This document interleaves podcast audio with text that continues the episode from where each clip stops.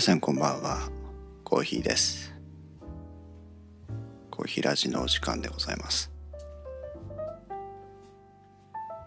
ちょっと今日からね BGM を変えてみたのでもしかしたらボリュームバランス悪いかな？大丈夫かな？ちょっと心配しておりますがこんなもんってどうでしょう？これぐらいかな？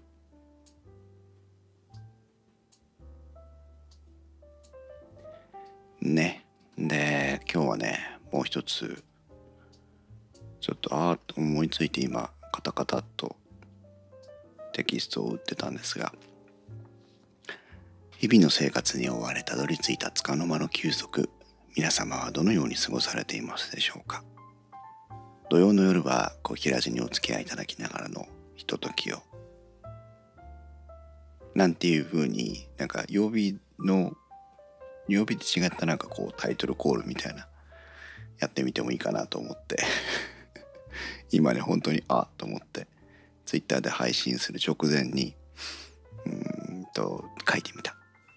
何かこれはもうちょっとなんか皆さんの意見を聞きながら遂行していったらもしかしたらねいいなんかこうオープニングプロローグのねいいものになるかななんていう気もしますが。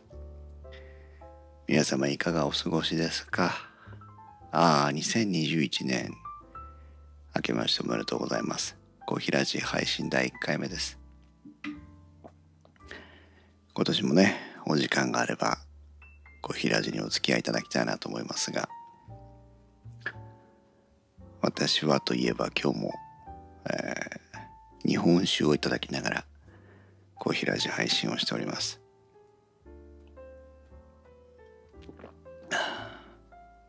今日は1月の2日ですね。土曜日。いかがお過ごしですか？まあね。新年とはいえ今年はまだねコロナ禍の影響もあってなかなかこうなんて言うんでしょう例年通りの楽しみ方ができない年末年始をお過ごしの方がね多いんじゃないかなと思うんですが私も漏れなくそういう年越しを過ごしていまして年末もねどこにも出かけずまあせいぜいこう掃除をしてたような感じですね。で年明けは、まあ、実家にちょっと荷物置きに行ったり姪っ子のお年玉を置きに行ったりはしましたけどまあその程度であーピノさんいらっしゃいませ。明けましておめでとうございます。なんかねあの曜日によってなんか番組冒頭に少しなんかこうナレーション読んでみようかなというのを今ふっと思いついてね適当に書いてみたんだけど番組がパンと始まった時にさ今までだったら皆さんこんばんはとかで終わってたんですけどそのタイミングでこう入れてみようというね。日々の生活に追われたどり着いた束の間の休息。皆様はどのようにお過ごされていますでしょうか。土曜の夜は小平寺にお付き合いいただきながらのひとときを。なんていうのをさこう土曜日ならこれみたいな感じのやつを読んでみてもいいかなと思って。なんかこうまだねセリフが決まらないというか内容はまだ決まらないんだけど。なんか面白そうだよね。みんなでこの内容を遂行してくれるといいなと思ってはいるんですけど。はい。でまあ年末年始か。年始は実家にその姪っ子へのお年玉とかを置きに行っただけですぐ戻ってきて。今日はねちょっと買い物に行きましたけど買い物って言っても本当にあホームセンターに木材を買いに行ったりとかそういう感じです。で初売りとかにもねまあもともと初売りってあんまり興味ないんですけど初売りなどにも行かずおとなしい年始を迎えています。まあ年始といえばね箱根駅伝ですよ。そうリングフィットと雪かきもねしてますけど。箱根駅伝ね。今日のねまた途中全部ずっと見てるわけじゃないんですけど途中ね最初なんだっけ1区2区まで見たのかな。2区まで見てそれから雪かきに行っちゃって帰ってきたらあ4区の中頃うん。でまあ5区は見ずに終わったんですけどまさかのねあの大番狂わせで青学とか今までちょっとここ数年強かったところがあまり順位を上げずに今日は何でしたっけ？創価大学でしたっけか。あの1位でね往路優勝果たしましたけど。うん。大変ですね。あピノさんは青学応援なんだ。今年は残念でしたね。まだね袋が残ってますけど。創価大学のあの4区の人帽子をかぶって走ってた人ね去年も走ってたのをなんとなく覚えてますがなんかこういいですよねあの人ね。駅伝を走ってるっていう雰囲気じゃなくてね一人でなんか長距離走を走ってるぐらいのこう雰囲気があって淡々とした雰囲気が好きですけどね。あの甲子園と一緒でやっぱりこのこの1回のチャンスにかける思いっていうのがやっぱりこの箱根駅伝の面白さの醍醐味の一つかなと思っていて明日のね袋も見ものなんですが袋の6区7区その始まった2区間ぐらいがねやっぱりこのここ優勝を狙ってた各学校のこう戦略というか粘り方というかねアピーノさん甲子園も好きなんだね。多分あの何て言うの？後半の方に勝負を持っていくってことは多分しないと思うんですよね。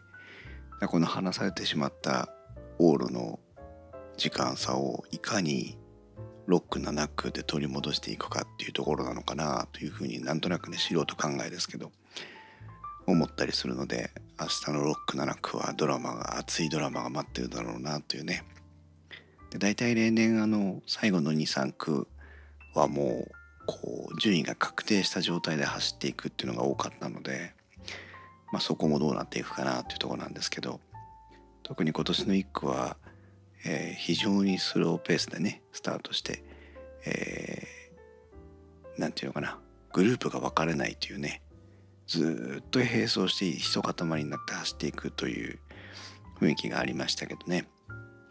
やっぱり各学校練習不足があってという中でそれでも区間新記録を出してきたりとかする人もいて、まあ、なかなかね面白いなと思いますけどね。まあ、明日の袋の期待をしたいなというところですが、まあ、今夜のテーマはね少し痩せないとということでん？ピノさん袋はドラマがあるからこれまた見るのが好きそうね。そうね。なんか私はねうん。今までの箱根駅伝だと私はどちらかというとあと4まあ12345はもうもちろんねいろんなドラマ引き込む後もあるのであるんですけどいわゆる、えー、優勝を狙えない学校がこの往路の布陣を整えてきてるわけですよ。だからあの番狂わせがあったり、えー、うまい采配があったりして大胆に順位が動くっていうのがこのやっぱり往路のね醍醐味だと思うんですけどあフクロウっていうのはやっぱりその5区で山登りで最終的にその各学校の順位が決まってそこをどう挽回するかっていうそのね一発目一区とはまた違ったそのスタートの醍醐味っていうのがロックにはあると思うんですけど、まあ、今年に限って言えばねそのやっぱり6区7区の各学校の本気度っていうのは多分違うと思うんですよね。で逆に言うと創価大学とかもまあ選手層が厚くなってきたのかなっていう想像もありますけど往路の人員をね厚くして袋はあまり、まあ、これからの選手と割り当てたりなんかするとやっぱり実力差がねものすごい出るのでそういった意味で明日の特に6区山を下ってくるところの状況どうかなというあとはね天気次第だと思うんですよね。あのものすごい寒くなったり雪が降ったりした時もあったじゃないですか。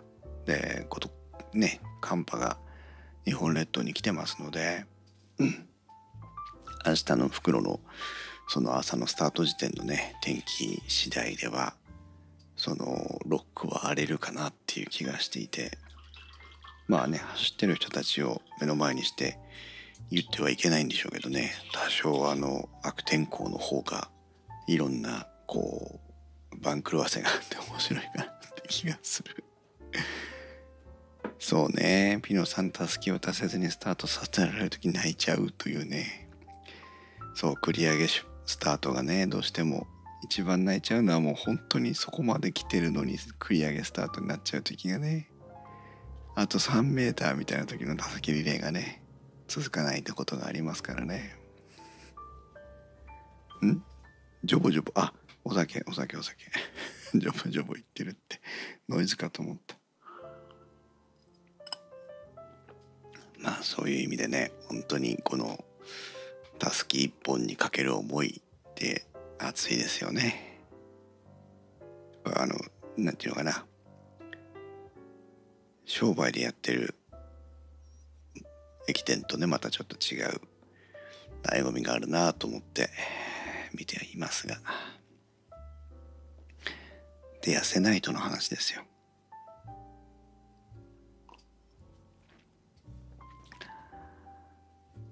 あのー、私、まあ、ダイエットをねここ数年してまして痩せないよいきなり。ダイエットをねしてまして。一番太ってた時がねこの今の会社に転職してきたまあ後ぐらいなんだけどねもうほんと自分で写真を当時の写真を見てね爆笑するぐらい太ってましてもう本当に俺かって思うぐらい自分で自分を認識できないぐらい太ってましてえー、それがいくつだったかな？86キロぐらいだったんですけどマックス。でさすがにやばいと思って、えー、体重を減らし始めまして、えー、単純に食事制限です。朝昼は普通に食べて夜もやし一袋のみとかそば一玉のみとかそういうのを続けてでさ、まあ、最終的に70 73キロぐらい72キロぐらいまでかな。痩せたんですよ。だ80だから86だから14キロぐらい痩せたのかな。でまあ70代前半を、えー、ずっと維持していたんですけどもうねさすがにこの年齢夜年並みには勝てないというかね。筋肉がもやしの味付けはねもやしの味付け面白かったですよ。最初は普通にポン酢みたいなので食ってましたけどえー、っとねもう飽きてくるんでもやしにねパスタソースかけたりとかしてましたね。あ違うパスタソースはもやしにはかけてない。もやしはドレッシング。ドレッシングかけてました。でお蕎麦のやつはお蕎麦も飽きてくるのでたらこスパゲッティのソースとかねかけてましたね。毎晩だからね。でその70キロ台前半を維持してたんですけどもう筋肉がね落ちてきて基礎代基礎代謝が落ちてきてしまってるのでもう痩せようがないっていう。で今はえ朝夜は普通に食べていてお昼を、まあ、おにぎり1個分ぐらいだけにしてるんですよ。なんだけど、まあ、全然効かないんだな。もう食事制限では体重が落とせる状態にないというのをいよいよ諦めをつけましてそれで、えー、スイッチを買ったというねいうのがその年末のお話です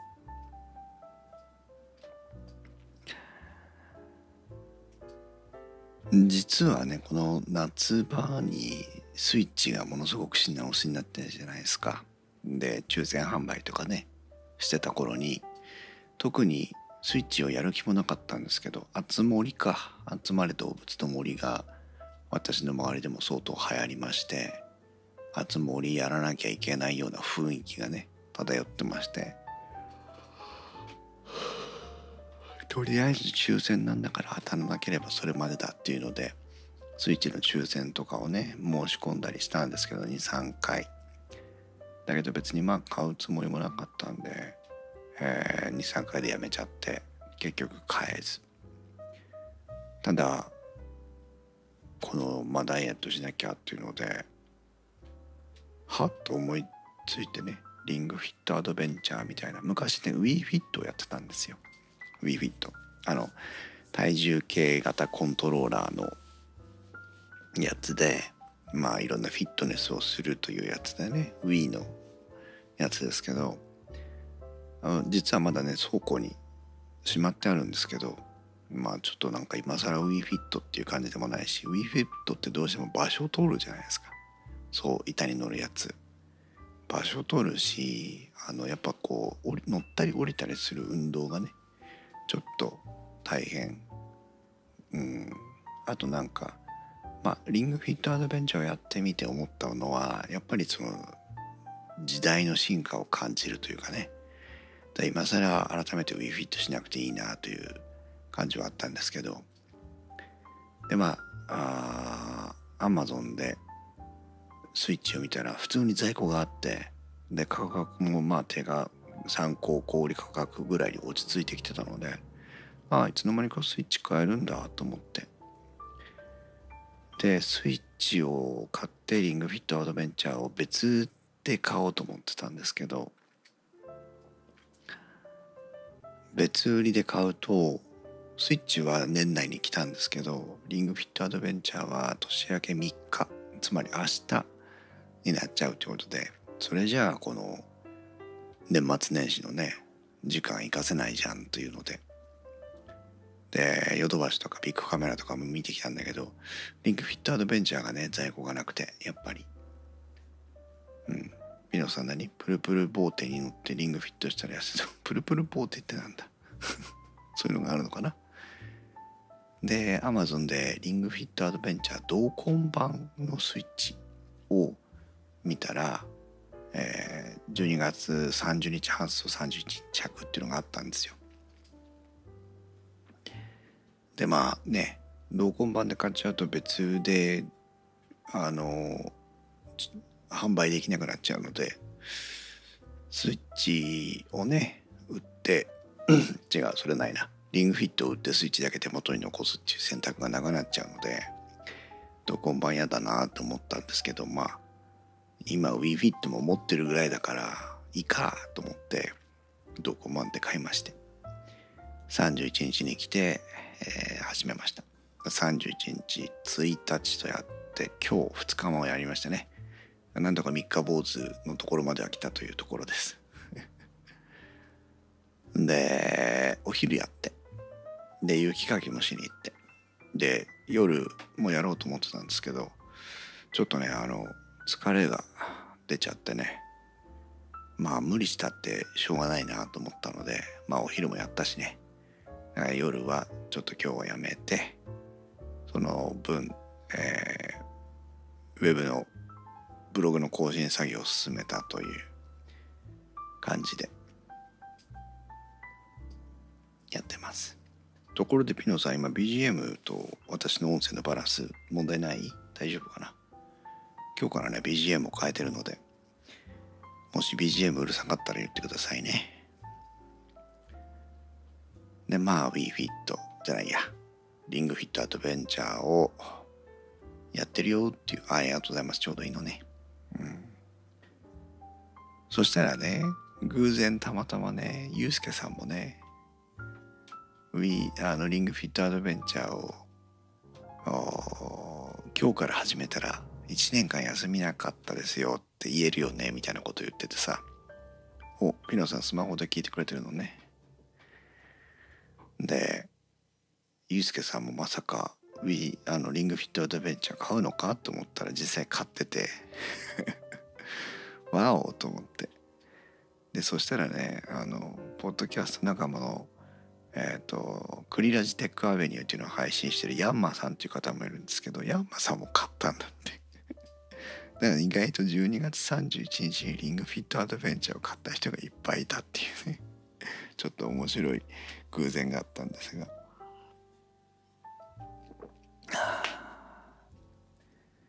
まあねそんな感じでってます。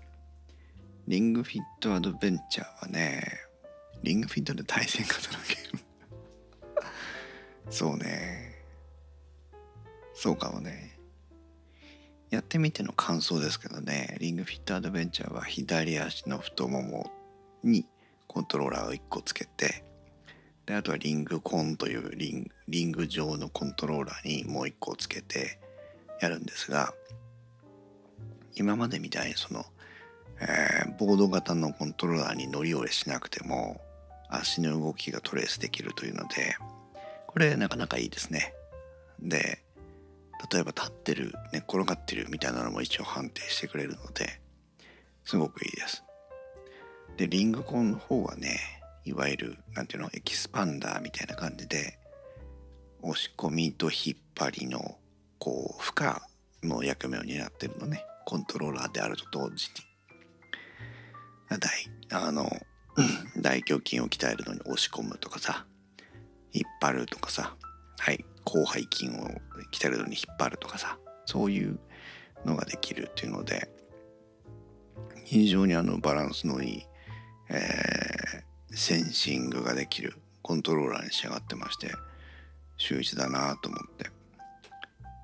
そのゲームはクリアしたら終わりなんですか私も欲しいと思ってた。クリアクリアしたら終わりじゃないよ。まだクリアしてないから分かんないけど。あのミニゲームみたいなのもあったりとかあと自分でこう何て言うの？えっ、ー、とレシピを決めてあの運動をしたりもできるのでずっと毎日、えー、ゲームゲームとは別にそのフィットネスの方だけをえー、楽しむこともできるようになってるので一応その終わりはないですね。アドベンチャー RPG なんだアドベンチャーゲームとしてのリングフィットはクリアがおそらくあるんですけどうん。だから大丈夫だと思うよ。ずっと続けられるんだと思うよ。であのねリングフィットアドベンチャーやってみていいなと思ったのがえっ、ー、とアドベンチャーモードを始めると一番最初にあいわゆるウォーミングアップのプログラムがあるのね。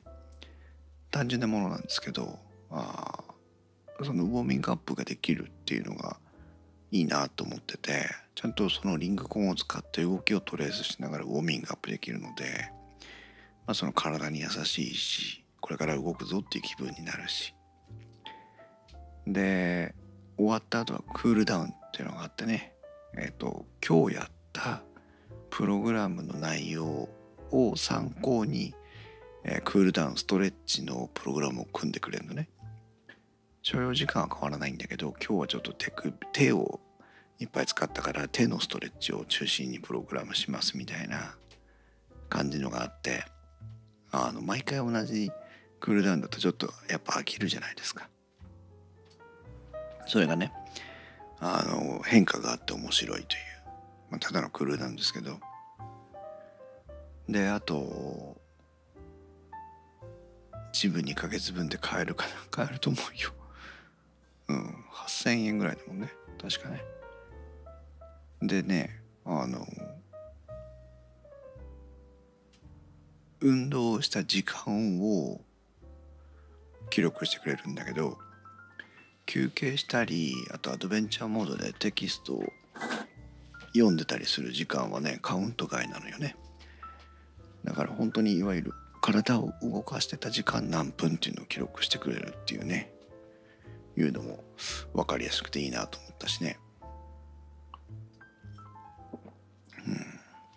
うん。で今ユうスケさんとフレンド登録してくれもらったんだけどえっ、ー、とフレンド同士でスコアを競うというねこともできるのでできるらしいので。うんピノさんも買えないよ。スイッチ持ってるの？ピノさんも買ったらフレンド登録しようね。でそのまあ要は続けるためのねいろんな仕掛けがあるという感じです。あ持ってないんだ。じゃあ同梱版で買って。いくらだっけ？4万ぐらいすんのかな？スイッチと合わせるとね、うん、よいしょ。スイッチの価格が高いので。でもあれか。スイッチライトにすればいいのかな？あダメだ。ライトじゃダメだ。リンクコン使えないよライトじゃ。やっぱり普通のスイッチじゃなきゃダメだ。うん。頑張って買って。でねほら首が痛い首が痛いって言ってたじゃない。まだね首の痛さは治ってないんですけどやっぱりその首とかを支えるにも筋肉がねあるので筋肉がない分やっぱりそういう支えがないのかなというふうにも思って、えー、体を鍛えることで体の不調も取っていこうというつもりでまあなんかえっ、ー、と一挙両得じゃなくて一挙三得ぐらいのつもりでねリングフィットアドベンチャーを今始めたというところです。まあ、とりあえず目標はあ70代前半に戻すことと基礎代謝を上げることかな。それをまず第一の目標としてあとはまあ目指してるのが69キロぐらいなので70キロを切っておくと70キロになったらまた痩せなきゃって思うじゃないですか。70キロでいいんだけど、まあ、69キロを目標にしてるので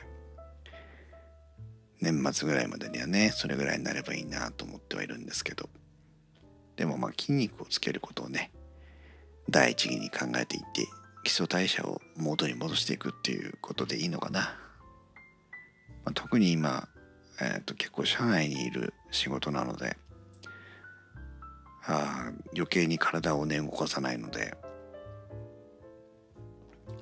少しずつ体を鍛えて元に戻していって。だリングフィットアドベンチャーはねやっぱ筋肉を鍛えるというまああの基礎なんていうの？あの有酸素運動とかいう意味でも運動は続けられるんだけどその筋肉を鍛えるどこの筋肉を鍛えるみたいなところが結構分かりやすいのでいいなと思って。まあ大変ですけどね。楽しんでできそうな気がしてます。残念なのはあれだな。あのインストラクターとかその動作の参考にするのに人が出てくるじゃないですか。まあ絵なんですけど CG なんですけどね。その普通の何て言うのかなイラストなんですけど私あの女の人の方が男の人を見てるのはあんまり好きじゃないので 女の人の方が好きなんだけど女の人じゃないんだよね形がね。男の人がなんだっけ。えっ、ー、と身振りさんっていう人が出てくるのかな。あの自分の動作を身振りで説明してくれる身振りさんっていうのが出てくるんだけど確かそんな名前だったと思うんだけど。身振りさん普通になんか七三分けのお兄さんみたいな感じなのでうん可愛い女の子だったらよかったのになっていうのがちょっとね悔やまれるとこですけど。まあそれもしょうがない。せめてアドベンチャーモードの主人公は女の子にしましたけどね、うん、というのでまあ少し痩せないとというふうに書きましたけど、まあ、少し筋肉つけないとっていう感じかなというふうにます。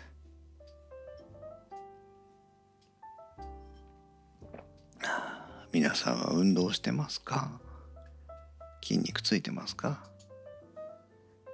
なんかねついこう年が上がるにつれおろそかにしがちなので皆さんもね少しこれを機に運動してもらってもいいのかな？前向き前向きでしょ、う、新年の目標にはいいですねという。握力はあるんだ。まあピノさんね手使う仕事だからね。もしかしたらそういうので握力があるのかもしれませんけど。私はねマウスより重たいもの持てないので。せめてせめてね。もう少し重たいものが持てるようになったらいいな。43キロ。すごいね。自分の握力がどれぐらいあるか分かんないけど。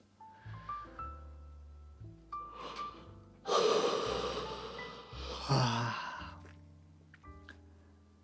コーヒーラジもねまもなく60回ですけど。あああれだな。もし明日できたらね電気屋ウォーカーのまあ一人のライト会だけど電気屋ウォーカー撮りたいなと思ってもいる。いうね感じですね。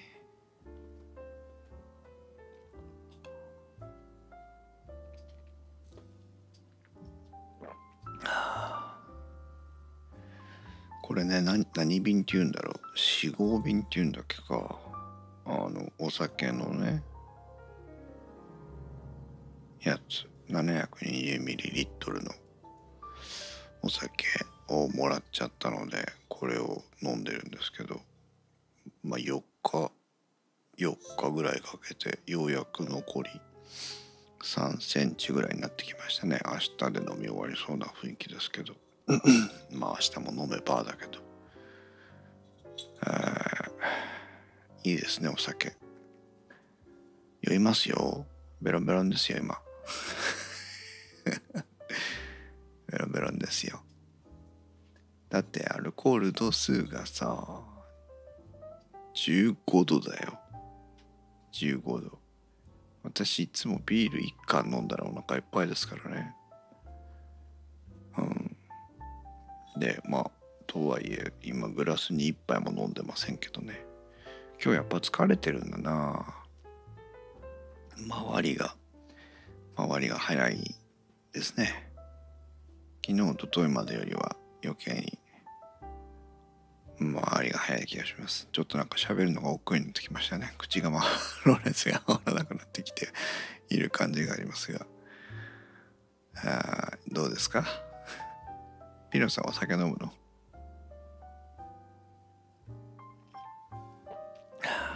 今5人の方がね同時に聞いていただいてますが皆さんもお酒飲みますか？梅酒梅酒か。健康的。ねなんかちょっとのお酒を自分のペースでのんびり飲むって贅沢ですよね。まあ飲み方皆さんねいろいろありますけどいっぱい飲みたい人もいるしあのビールみたいに喉越しっていう人もいるし。私もね最近ね昔はビールの苦みがねよくは美味しさがよくわからなかったんですけど最近は甘ったるいカクテルっぽいやつよりもビールの方が口に合うようになってきて置いたなと思うんですが。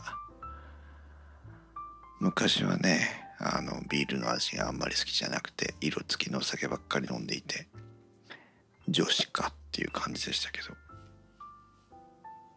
以前もそれ少し話しましたよねそういう話。女子が頼むカクテルベスト3を居酒屋で頼んでお姉さんに笑われるというねいうのがありましたけど。ああピノさんビールダメなんだ。もう少し大人にならないとね。ダメだね。そう。なんか人あ胃が痛くなる。受け付けないんだね。アレルギーかな。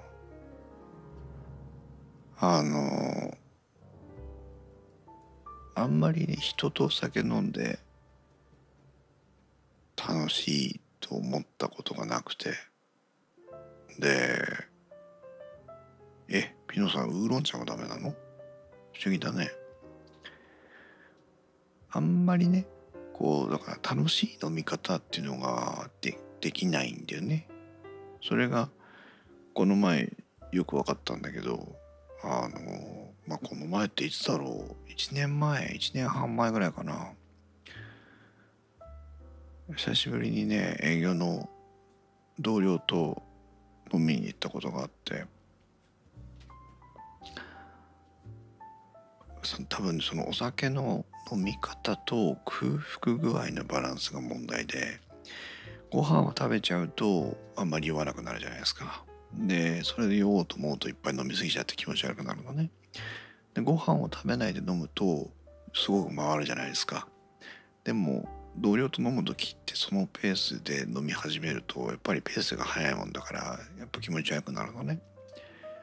なんだけど、うん、あんまりお腹がまだ満たされてない時に自分のペースでちびちび飲めると一番楽しい飲み方ができるらしくてそれがねあってえらいその時は同僚と飲んでこんなに楽しかったことないなってぐらい楽しくてねキャラキャラキャラキャラ笑ってましたけどね。俺は笑い上手なのかって思うぐらいなんかおかしくて笑ってましたけどね。そう。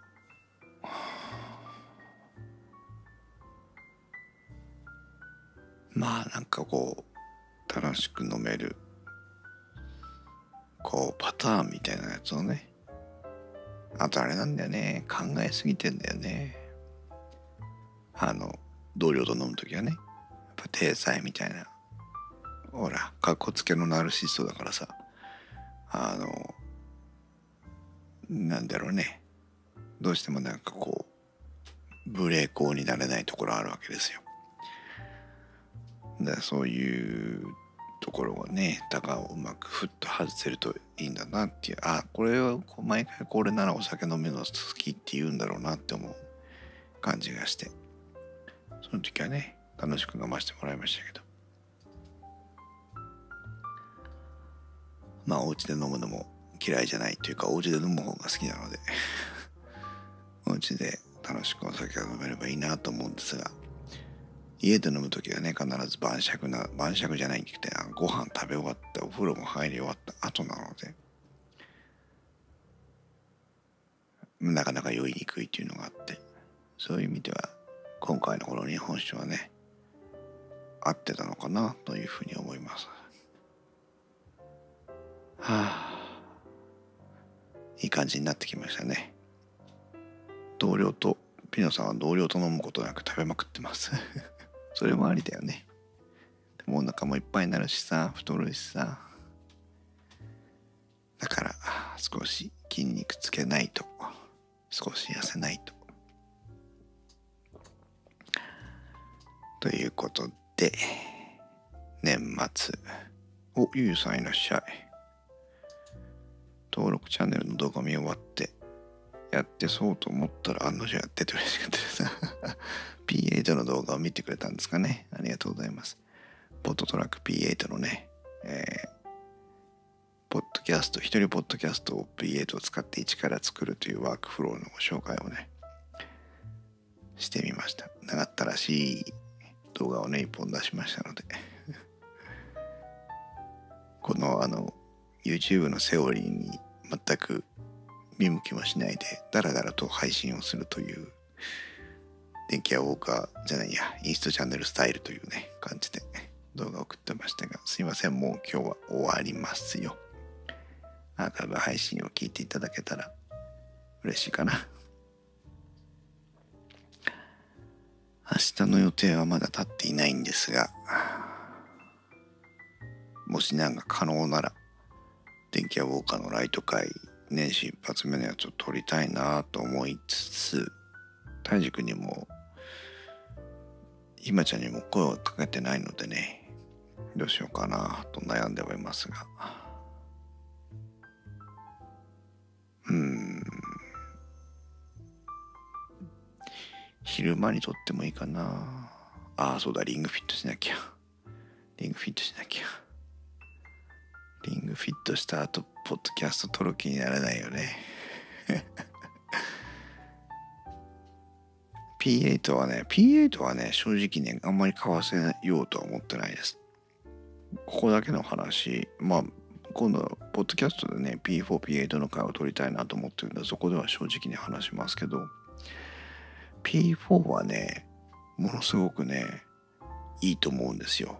あの、コストパフォーマンス的にも、サイズ的にもね、使い勝手的にもね、P4 はとてもいいと思うんですけど、P8 はね、少し、なんていうのかな、あの買う人の満足感は買う人によって変わるなっていう気がしていて P8 ほどのサイズサイズのデバイスを対面じゃない収録をしている人が必要かって言われそうじゃないのね。オンラインでの収録とか一人収録とかをしてる限りは、まあ、P4 で十分かなっていう気がしていてまあ当然コンプレッサーかけ取りしたり、え、ー、とポン出し機能がね、えー、Q チャンネル同時発生で使えたりとかっていう便利さはあるんだけどそこはなんかこうノウハウで乗り切れる気がしていてうーんだ P8 よりも P4 かなーっていう気がします。まあ本当にその使い方どういうふうに使いたいかによるのでねあれなんですけど。まあ参考にしてみてください。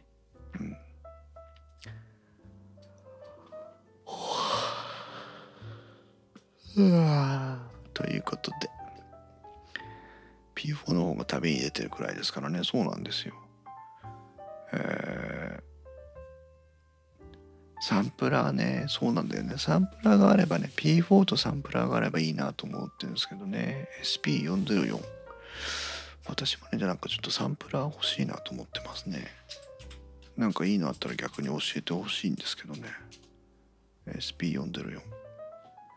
わお、高いな。ローランドか。ああ、これね、昔欲しいなと思った。プラーサンプラーっていうのはねあのポン出し機能みたいなもんですよ。音をセットしといてそれをあの流してくれたりする。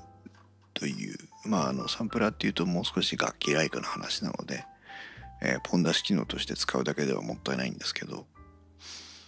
うん。悩むね。まあなんかまずはスイッチを買っちゃったんで、しばらくお酒、あ、お酒じゃねえや。しばらく散財は我慢しなきゃいけませんが。ゆうさん、いいサンプラーとかポン出しのデバイス見つけたら教えてくださいね。スマホでサンプラーアプリを入れて使うのが一番手軽なんでそうだね。なんかでもサンプラーアプリってなんか、あんまり、私なんて言ったらリングフィットって言ってなかったかな。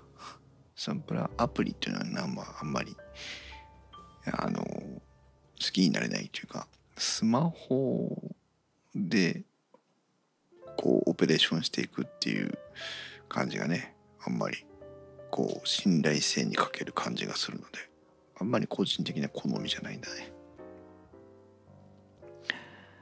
はい。ということで今夜も長々とお付き合いいただきてありがとうございます。あそう実際のボタンが押せるのいいよね。明日は日曜日。皆さんまあ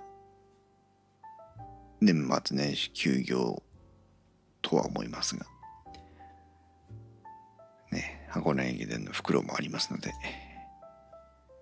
いろいろ楽しみながら過ごせるといいですね。お出かけしなくてもね。皆さんそうコーヒーは機材に囲まれながら生活をしております。はいゆうさんもありがとうございました。アーカイブ配信も聞いてください。ということで今日も多くの方にご視聴いただきましてありがとうございます。初夢見ましたか？皆さん。見てない方は今日でも間に合うかも。何かいい夢見てください。ということで皆さんおやすみなさい。今年もよろしくお願いします。おやすみなさい。